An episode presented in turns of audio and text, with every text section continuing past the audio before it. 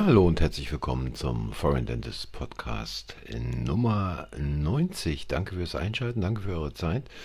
Und auch heute habe ich hier wieder ein paar Themen auf dem Tablett, äh, die sicherlich sehr interessant sind.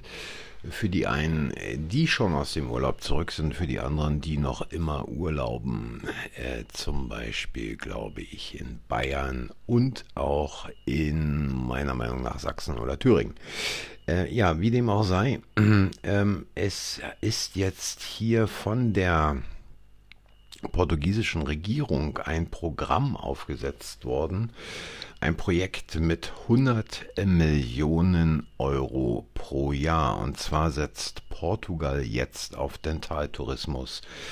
Ja, Dentaltourismus ist bekannt seit etwa 20, 30 Jahren wo sich Kliniken in Südosteuropa, in Ungarn, in Bulgarien, aber zum Teil auch in Rumänien und natürlich in den vergangenen Jahren verstärkt in der Türkei gegründet haben, um dort Patienten aus Westeuropa zu behandeln.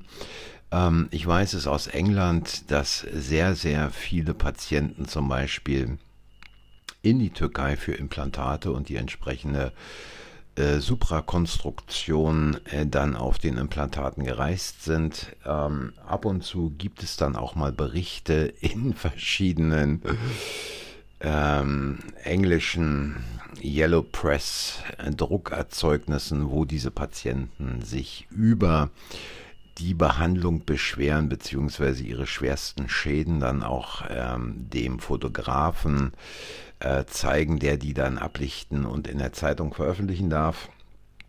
All das führt aber keineswegs dazu, dass Patienten vielleicht mal ihr Gehirn einschalten und sich fragen, ob es denn nicht doch besser wäre, im eigenen Land eine Behandlung durchführen zu lassen. Letztlich äh, ist sie zwar dort auf den ersten Blick teurer, aber wenn was schief geht, dann hat man doch zumindest rechtliche Mittel in der Hand, die einem wahrscheinlich in der Türkei, in Bulgarien, Rumänien oder auch in irgendwelchen anderen Ländern nicht zur Verfügung stehen.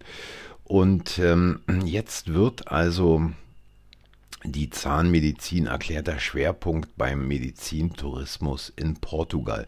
Jetzt muss man dazu sagen, dass weder in Bulgarien noch Rumänien, ich glaube auch nicht in der Türkei, irgendwelche staatlichen Aktivitäten diesbezüglich zu verzeichnen sind und 100 Millionen pro Jahr, um die Aktivitäten anzuschieben, ist schon richtig Holz vor der Hütte. Und Weswegen sage ich das? Also vielleicht noch kurz dazu, man will also diese zahnmedizinische Behandlung dann auch mit touristischen Aktivitäten äh, ähm, verbinden. Das heißt also ein Portugal-Urlaub an der Algarve mit ein Impla paar Implantaten und vielleicht dann auch sofort Implantaten mit entsprechender Suprakonstruktion für, ich weiß es nicht, denk's mir, was, denk mir jetzt was aus, 10.000 Euro anstatt für 30.000 Euro in Deutschland. Ja, da kann man jetzt sagen, gut, jeder Patient, der dahin fliegt, ist selber schuld. Jeder Patient, der dahin fliegt, muss selber mit dem Risiko kalkulieren, ob es ihm das wert ist. Ähm, aber es gibt natürlich ausreichend Patienten, die sagen, ja, ich mache es, denn dieser Preisvorteil ist entsprechend heftig und ich kann mir sonst in Deutschland vielleicht eine solche Behandlung nicht leisten. Und ich habe es hier schon mal erwähnt, ich hatte das Glück, äh, oder besser gesagt, ja, das Glück will ich es nicht bezeichnen, sagen wir mal, ich habe in das Grauen geschaut, als ich in Südosteuropa mal ein paar Monate in solch einer Zahnklinik zugeschaut habe, was dort ähm, letztlich verbaut wird, wie es verbaut wird. Ähm, da ist also im Prinzip alles auf Marketing ausge ähm, ja aus da ist also es geht da nur ums Marketing die Patienten reinzubekommen die Patienten bekommen die Flüge gebucht die Patienten bekommen die Hotels gebucht dann kommen sie in die Klinik und werden dort mit ich würde mal sagen leicht ethisch moralischen äh, Fehlverhalten entsprechend ähm, dazu motiviert, eine Behandlung durchführen zu lassen, die meist im ersten Kostenvoranschlag deutlich günstiger ist, als es dann auf der Endrechnung steht. Und es ist einfach so, wenn sich ein Patient mal gegenüber Angehörigen, Familienangehörigen beispielsweise oder Freunden oder Bekannten dazu bekannt hat, in solch eine Klinik zu fliegen, dann wird er natürlich nichts tun, um seine Entscheidung später in Frage zu stellen, beziehungsweise diese zu kritisieren. Und das kann man also beispielsweise sehen. Ich verfolge da einige Kliniken, beispielsweise auf Facebook, kann man es sehen. Es ist äh, wie eine Sekte, die sich da bildet und die natürlich neue Patienten letztlich immer wieder in diese Kliniken führt. Ähm, es gibt da halt einfache äh, oder sagen wir, die Kliniken arbeiten mit relativ einfachen Methoden der Patientenbeeinflussung, um sie dahin zu bekommen. Und dieses Prinzip wird man natürlich auch in Portugal anwenden. Portugal ist natürlich für viele Patienten, gerade auch aus Deutschland, immer noch ein Ort, wo man vielleicht lieber hinfliegt als in die Türkei, um sich zu behandeln lassen oder aber nach Rumänien oder Bulgarien. Und ich glaube, auch wenn der ein oder andere noch sagt, ja, das interessiert mich im Prinzip nicht, ähm, so viele Patienten können es nicht sein, dann glaube ich, wird es also schon einen zusätzlichen Abfluss von Patienten aus den Praxen geben. Und ich kann, was ich immer wieder sage, nur darauf hinweisen, dass es wirklich wichtig ist, für die eigene Praxis in Deutschland ein Alleinstellungsmerkmal zu schaffen, wo Patienten überhaupt nicht auf den Gedanken kommen, darüber nachzudenken, irgendwo ins Ausland zu fliegen, um sich Implantate und Suprakonstruktionen einsetzen zu lassen. Ja, dies vielleicht äh, eine Geschichte, wo äh, der ein oder andere mal drüber nachdenken sollte, was gerade die Zukunftssicherheit der Praxis anbelangt, denn ich meine, mit Füllungen oder auch Einzelkronen wird man in Zukunft äh, kaum noch äh, seine eigene Praxis wirtschaftlich betreiben können, ohne nicht äh, im Hamsterrad auf Höchsttouren zu laufen. Ja, und es geht weiter mit dem nächsten Thema. Man will also jetzt mehr Praxisnähe in der Medizinerausbildung einbringen und wichtig da scheint zu sein, dass, so ist es hier zumindest beschrieben, die Allgemeinmedizin in der künftigen Medizinerausbildung eine größere Rolle spielen soll. Warum soll sie eine größere Rolle spielen? Nun ganz einfach. Ich habe es erlebt äh, in England, auch an der Uni. Da werden dann die Studenten ganz gezielt darauf ausgebildet, im NHS zu arbeiten. Und da wird ihnen auch kaum etwas vorgestellt und wenn dann nur sehr am Rande, was äh, quasi außerhalb äh, des NHS-Leistungskataloges liegt. Und äh, es scheint also durchaus so zu sein, wenn man sich jetzt mal die Gesundheitspolitik, die da von Lauterbach verfolgt wird, anschaut, dass es die großen Zentren geben wird, die allgemeinmedizinischen Zentren, von denen aus dann Patienten eventuell irgendwo mal zum Facharzt geschickt werden, ist eine ähnliche Geschichte wie auch in England. Da gibt es also diese niedergelassenen Ärzte, beziehungsweise man kann es nicht mit niedergelassenen Ärzten in Deutschland vergleichen, also den GP, den General Practitioner der dann entscheidet, ob man eine Überweisung zum Facharzt bekommt. Fachärzte, die dort in England keine eigene Praxis haben, jedenfalls nicht im NHS-Bereich, sondern im Krankenhaus sitzen und wo man dann auf die entsprechenden Termine Wochen, wenn nicht sogar Monate lang erwarten darf. Ja, und dann ist natürlich ähm, noch vorgesehen in diesen Plänen der veränderten Ausbildung dass also Aspekte der Patientensicherheit des Kinderschutzes einbezogen werden sollen, außerdem diskriminierungsfreier Umgang mit Menschen mit Behinderungen. Und auch hier eine Geschichte aus England, da war es also so, dass man also alle zwei oder ich glaube drei Jahre ein Zertifikat erwerben musste im Rahmen dieser ärztlichen, zahnärztlichen Fortbildung.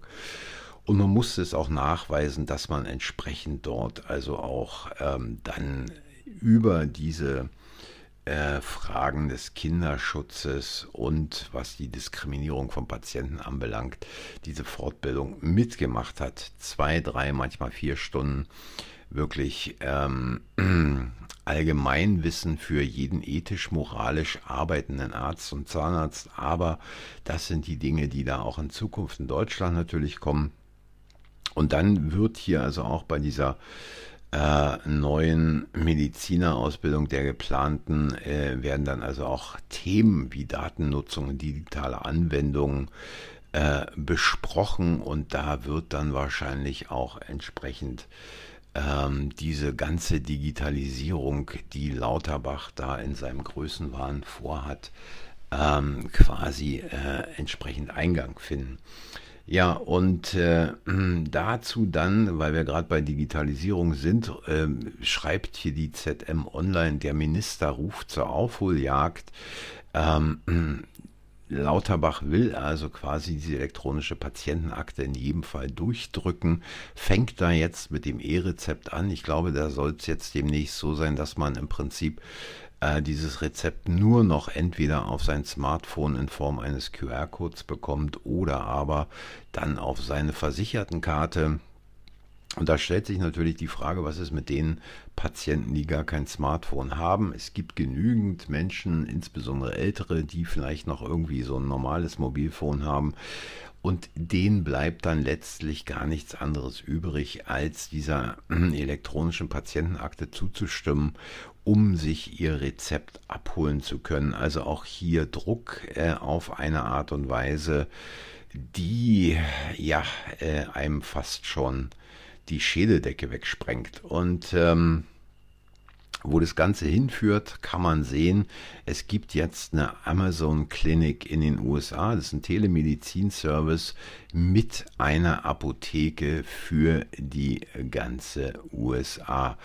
Ähm, dieser Telemedizindienst Amazon Clinic soll künftig landesweit Patienten mit Ärzten verbinden die bei 35 vordefinierten Problemen helfen und Medikamente verschreiben. Ähm, und diese Medikamente werden von wem geliefert? Ihr habt es erraten, genau von der Amazon Apotheke. Das heißt, da wird also schon quasi eine Konzentration von Daten stattfinden, von medizinischen Daten natürlich genauso wie von anderen persönlichen Daten die, wenn man es sich einfach mal überlegt, äh, der absolute Horror sind. Und äh, es ist mittlerweile so, dass man natürlich da äh, auch was Lauterbach berichtet hat, diesen transatlantischen Datenaustausch haben möchte und den natürlich, wenn man die Sache mal weiterdenkt, dann wird es nicht mehr lange dauern, dass Amazon also auch auf dem europäischen Kontinent entsprechend einsteigt in die Dinge.